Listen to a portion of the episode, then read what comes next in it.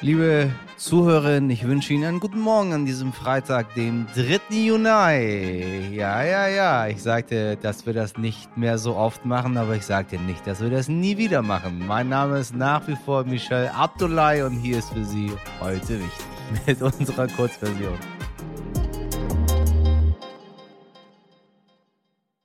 Liebe HörerInnen, diese Woche war wieder große Generaldebatte im Bundestag und weil vermutlich die wenigsten von Ihnen Zeit haben, das jeden Tag ausgiebig zu verfolgen, habe ich meinen Kollegen Andreas Heuden-Borchers gebeten, genau das für Sie und für uns alle hier zu tun. Lieber Andreas, was muss man aus dieser Woche wissen? Vor allem, dass der Bund nun endlich ordnungsgemäß Geld ausgeben kann. Bislang war der Bundeshaushalt ja nur vorläufig. Jetzt wird er sozusagen amtlich. Das war der Wahl geschuldet und weil die neue Regierung erst Ende letzten Jahres ins Amt gekommen ist. Jetzt ist auch noch einiges dazugekommen, was ausgegeben wird. Das liegt am Krieg in der Ukraine, es liegt an den gestiegenen Energiepreisen und an der Inflation. Es geht unter anderem um die Heizkostenzuschüsse oder das 9-Euro-Ticket oder den Benzinkostenzuschuss. Alles in allem gibt der Bund dieses Jahr fast 500 Milliarden Euro aus. Und äh, Christian Lindner, der Finanzminister, muss insgesamt 140 Milliarden neue Schulden aufnehmen. Das ist mehr als die Schuldenbremse erlaubt, soll aber das letzte Mal sein. Falls man es glaubt, schauen wir mal. Das Allerwichtigste aber ist, nachdem sich die Ampelparteien und die Union am Sonntagabend auf den letzten Drücker geeinigt haben, wird auch das Sondervermögen von 100 Milliarden Euro verabschiedet, mit dem die Bundeswehr in den nächsten Jahren auf Stand gebracht werden soll. Weil das Schulden sind, die neben dem normalen Haushalt laufen, muss dazu das Grundgesetz geändert werden. Dafür braucht es eine Zweidrittelmehrheit und deshalb ist die Koalition auf die Union angewiesen. Die hat deshalb auch durchsetzen können, dass das Geld tatsächlich nur für reine Beschaffungsmaßnahmen ausgegeben wird und nicht auch noch für irgendwelche Entwicklungsprojekte oder die Cybersicherheit. Daran werden vor allen Dingen die Grünen zu kauen haben.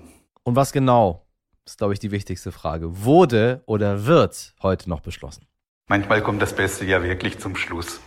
Bevor heute am frühen Nachmittag der gesamte Haushalt in der sogenannten Schlussabstimmung verabschiedet wird, gibt es noch zwei richtig wichtige Entscheidungen. Das erste äh, ist der Mindestlohn, der ab Herbst auf 12 Euro verbindlich angehoben werden soll. Das ist vor allen Dingen für die Ex SPD extrem wichtig. Sie hat mit diesem Versprechen ihren Wahlkampf maßgeblich bestritten. Und dann kommt natürlich äh, das Sondervermögen für die Bundeswehr, die 100 Milliarden, die kommen ganz zum Schluss nach dem Haushalt. Die Abstimmung ist wie die Schlussabstimmung über den Haushalt namentlich. Das heißt, man weiß danach genau, wer wie abgestimmt hat.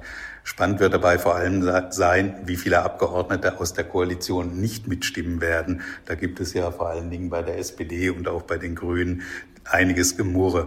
Für Olaf Scholz könnte das deshalb auch eine gute Probe werden, wie sehr er sich im Zweifel auf seine Truppen verlassen kann. Also am Schluss kommt nicht nur das Beste, es wird auch am spannendsten.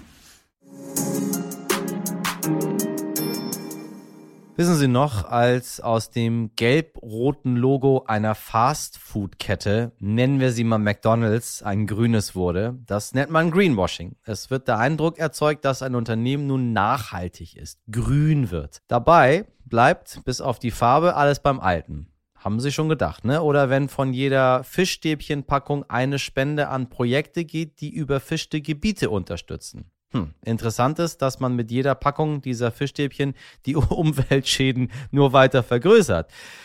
Wussten Sie wahrscheinlich auch schon, ne? Es geht am Ende doch nur um unser reines Gewissen und um unsere Verknüpfung im Kopf. Und da kommen jetzt Dinge, wo, auch wenn Sie alles über Greenwashing wissen, einiges doch nicht wissen. Denn glauben Sie nicht, dass die grüne Werbung bei Ihnen nicht wirkt. Bei mir genauso. Spätestens, wenn Sie sich für eins von fünf gleichen Produkten entscheiden müssen ruft Ihr Gehirn die entsprechenden Zusammenhänge auf. Da haben Sie keine Chance. Mein heute wichtig Kollege Dimitri Blinski spricht gleich mit der Autorin und Journalistin Katrin Hartmann über Greenwashing. Lassen Sie sich ein auf ein spannendes und sehr eindrückliches Gespräch über Palmöl, Erdöl und die grünen Mäntelchen. Vielleicht sehen Sie die Produkte im Supermarkt demnächst mit ganz anderen Augen. Frau Hartmann, ich grüße Sie. Hallo. Hallo, grüß Sie. Ja, wir wollen heute über das Thema Greenwashing sprechen. Es ist in ganz vielen verschiedenen Bereichen unseres Lebens irgendwie angekommen, aber Menschen, die mit dem Begriff vielleicht noch nicht so viel anfangen können, was ist das generell und wo fängt Greenwashing an? Also Greenwashing abgekürzt bedeutet, dass entweder ein Unternehmen oder auch äh, die Politik ähm, verspricht, ein Produkt, eine Dienstleistung, ein Rohstoff, als äh, nachhaltig, klimafreundlich, sozialverträglich anpreist, der in Wahrheit aber gar niemals nachhaltig, ökologisch und sozialverträglich sein kann. Also man kann eigentlich die kurze Regel aufstellen, je umweltschädlicher und äh, sozial verheerender ein Produkt oder eine Dienstleistung ist, desto größer ist der Aufwand, äh, es grün zu waschen. Das können dann irgendwelche Siegel oder Labels sein. Das kann eine Kooperation mit einer Umweltorganisation äh, sein. Das können so nicht überprüfbare Versprechen sein wie Klima freundlich oder delfinfreundlich oder sowas. Also da ist die Bandbreite relativ groß, aber es geht immer um das Gleiche, letztlich etwas zu erhalten, was, was sehr lukrativ ist und dem ein grünes Mäntelchen umzuhängen. Haben Sie noch ein paar ähm, klassische Beispiele, wo, wo es anfängt mit Greenwashing? So ein Klassiker ist tatsächlich Saufen für den Regenwald. Ähm, da hat es, das um die Zeit hat es dann auch so angefangen, wirklich so Alltagsprodukte zu betreffen. Also die, die Werbung, dass man für, ein Quad, äh, für einen Kasten Bier einen Quadratmeter Regenwald rettet. Jetzt ist diese Brauerei natürlich keine solche Umweltsau wie ein Ölkonzern, das, das ist ganz klar. Aber die Idee, dass man ein Produkt mit einem, mit einem Ökoversprechen verbindet, obwohl das miteinander gar nicht mal so viel zu tun hat, das fing damals so an. Eins meiner Lieblingsbeispiele, so habe ich dann auch angefangen, mich äh, tiefer mit dem Thema zu beschäftigen, war, dass der, da, ich glaube, auch immer noch größte I, äh, äh, Fischstäbchenhersteller ähm, seine Fischstäbchen, die zumindest damals noch aus überfischtem oder am Rande der Überfischung befindlichen Alaska-Seelachs beworben hat, dass von jeder Packung Fischstäbchen ein paar Cent an ein Meeresschutzprojekt gehen. Und wenn man jetzt mal denkt, hä, das ist doch seltsam. Also dann müsste ich ja dieser Logik entsprechen ganz viele von diesen Fischstäbchen aus überfischtem Fisch essen, damit die Meere gerettet werden. Da kann ja was nicht dran stimmen. Also das, das sind so Beispiele. Das gibt's tatsächlich immer wieder, dass das eben mit einem Produkt solche Sachen versprochen werden. Es gibt aber auch natürlich solche Siegelinitiativen. Das Siegel für nachhaltiges Palmöl zum Beispiel, eines meiner äh, Lieblingsthemen, wo eben für einen Rohstoff, der in gar nicht, also auf keinen Fall ähm, umweltfreundlich in diesen großen Mengen, wie er eben verarbeitet und, und, und konsumiert wird, hergestellt werden kann, dass sich dann die Industrie zu solchen runden Tischen zusammenschließt und ein Siegel verleiht oder oder, versucht, irgendwelche Standards umzusetzen, die natürlich ganz, ganz lasch sind. Das sind wirklich, wirklich in, im negativen Sinne ganz beeindruckende Schilderungen, die Sie, die Sie hier gerade vortragen. Es ist, äh, war wirklich Wahnsinn. Vielen Dank Ihnen. Wunderbar. Dankeschön. Sehr gerne. Ohren auf. Zum Abschluss dieser Woche bekommen Sie noch ein wenig Bahnromantik und das meine ich ganz ernst. Meine Damen und Herren, der Mann, den Sie gleich hören, ist ein riesiger Bahnfan. Oha, wobei Bahnfan bei ihm eigentlich eine Untertreibung ist. Jaroslav Rudisch hat schon fast ganz Europa mit der Bahn bereist. Er pendelt regelmäßig zwischen Berlin und Lomnitze nad Poppelkuh in Nordböhmen und fährt auch sonst sehr, sehr, sehr viel Zug. Am liebsten wäre er Lokführer geworden, dafür waren seine Augen aber zu schlecht. Heute ist er Schriftsteller und als Brückenbauer zwischen Deutschland und Tschechien auch Träger des Bundesverdienstkreuzes. Wo bleibt meins eigentlich? Vielleicht, ich mache auch total wichtige Arbeit den ganzen Tag.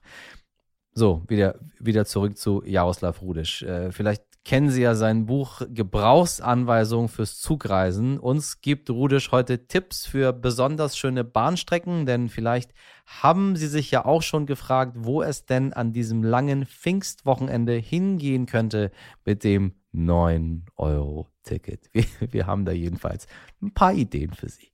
Ich würde auf jeden Fall empfehlen, die Bahnstrecke von Dresden nach Prag durch das Erbtau. Das ist eine magische Strecke. Man kann auch in diesem wunderschönen, wunderbaren tschechischen Speisewagen sitzen, Bier trinken, Knödel essen und äh, auf den Fluss schauen und ein wenig auch über die Geschichte nachdenken. Die Eisenbahn erzählt natürlich auch äh, die Geschichten und sie ist ein Teil der großen europäischen Erzählung. Daran denke ich immer, wenn ich Zug fahre. Ja, dann würde ich natürlich fahren äh, von äh, Mainz äh, nach Koblenz. Äh, auch eine unglaublich schöne ähm, Flussstrecke. Und man kann zum Beispiel wunderbar in einem Speisewagen äh, der SBB wiederum ähm, äh, was essen. Zum Beispiel die wunderbare, tolle äh, Käseplatte und eine Flasche Weißwein aus der Schweiz dazu trinken. Und dann die ganz kleinen Baden, zum Beispiel die ähm, Schmarschprobahn bei Zittau, im Zittauer Gebirge, insgesamt die Schmarschprobahn, auch im Harz, die fahre ich gerne. Aber ich bin auch gerne zum Beispiel in Brandenburg unterwegs. Ich wohne in Berlin und dann fahre ich manchmal, wenn es mir danach ist, äh, Italien kurz zu besuchen, nicht nach Italien, sondern nach Herzberg. Das liegt in der Nähe von Falkenberg und dort kann man am Bahnhof Pizza bestellen und sich in der Sonne baden und die Sonne glüht dort wie in Italien und diese Täuschung ist fast perfekt. Das ist mein Italien in Brandenburg, Herzberg. Also da fahre ich gerne hin. Vielen Dank an Jaroslav Rudisch. An dieser Stelle von mir nochmal der kleine Reminder, falls Sie dieses Wochenende Bahn fahren, berichten Sie uns doch gerne von Ihren Erfahrungen, liebe Hörerinnen. Wir sind gespannt und am Dienstag ziehen wir dann knallhart Bilanzen. Liebe Hörerinnen, normalerweise würde ich an dieser Stelle einfach auf unsere Langversion hinweisen, aber als kleines Goodie vor dem Feiertag gibt es das Gespräch über Greenwashing auch in ausführlich und zwar in einer Sonderfolge morgen. Schreiben Sie uns doch gerne an heute wichtig stern.de, ob Ihnen das alles so gefallen hat. Genießen Sie ein hoffentlich sonniges Pfingstwochenende und viel Spaß mit unserer Sonderfolge. Machen Sie was draus. Ihr Michel. Ein wenig irgendwo doch auch Heiliger Geist. Abdullahi.